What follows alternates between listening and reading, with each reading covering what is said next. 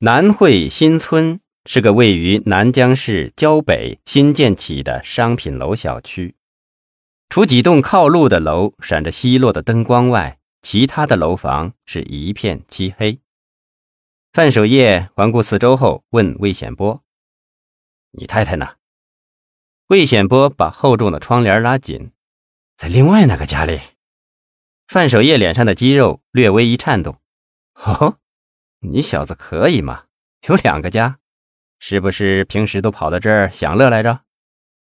我哪有时间享乐呀？我的饭局。魏显波不好意思，却又神秘兮兮的说道：“狡兔三窟，狡兔三窟，我只是属鸡的，就算两个窟也算不了什么吧？”范守业低声的哼了一声，说道：“哼，你小子的所作所为，别以为我不知道啊。”据说在你的辖区有不下几十个娱乐场所接受你的关照，他们每月给你的分红不下二三十万吧？魏显波是连忙的辩解：“哎呀，你可别听别人乱嚼舌头啊，没那么严重。要说分红嘛，也没那么多，也就是那个大富豪、南斯拉哥一厅，还有迷你那么城这几个吧。那些只是有我的一点点股份，最多也就几万块钱。”范守业摆摆手：“哦，大家都不容易，都是为了养家糊口嘛。弄点外快，我不反对。不过你可不能张扬，特别是这个时候，弄不好纪委的人知道了，调查调查你，可就出麻烦了。哎呦，范局，你看我是那种张扬的人吗？我平时生活很低调，你放心好了。低调生活可以免去很多的麻烦呐。”现在那些有钱人生活是都很低调的，像浙江零零幺电子集团的董事长向青松，现在戴的手表才换了六十八块钱；还有那个飞跃集团董事长邱聚宝，一家人至今仍住在公司的仓库里。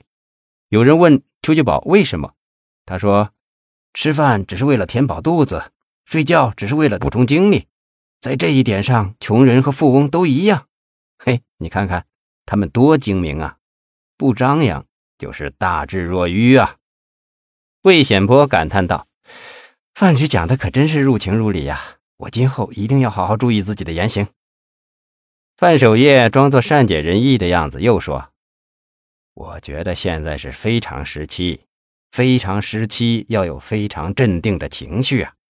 不良情绪对一个人影响太大了，你好好想想，情绪不对会让人对你产生怀疑。”魏显波吃惊的问：“有人怀疑那两个上访的家伙的死因了吗？”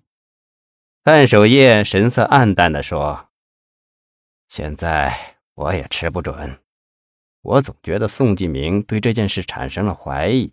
不过，他现在被接二连三的大案弄得焦头烂额了，他要是腾出手来查这件事，对你产生怀疑，怕你心理素质不过硬，会被看出破绽呢。”魏显波心里直哆嗦，但嘴上却平静地说：“我我怕什么呀？人人又不是我弄死的，是是那个庄小宝干的。就算真的露了马脚，我只不过负个领导责任，大不了不干这个破警察了呗。”范守业吃惊地问：“怎么是庄小宝干的？你小子有两下子？”魏显波得意起来：“嘿，庄小宝这家伙想接我的班都快想疯了。”现在我让他朝东，他就不敢往西。我抓住他刑讯逼供的把柄，我说你小子就这一条就违反了刑法，他们要是告你的话，至少也得判个三年五年的。他一害怕，就干脆一不做二不休，把他们给吊死了，还弄出了一个自杀的假象。这小子就是沉不住气。范守业笑呵呵地说：“ 哈哈，很好嘛，这样太好了。出了事，让这小子都扛着。”你我就都相安无事了。范守业说罢，眼睛里的阴霾霎时全无，喜色渐显。他高兴地把带过来的一个大塑料袋子拎到桌子上。这里是四十万人民币。老费说你很会办事，现在他不好出面，这点钱算是先犒劳犒劳你和其他那几个兄弟。魏显波脸上露出不悦的神情，范守业看出来了，他笑了笑说。哎呀，你呀，你是不是又误会了？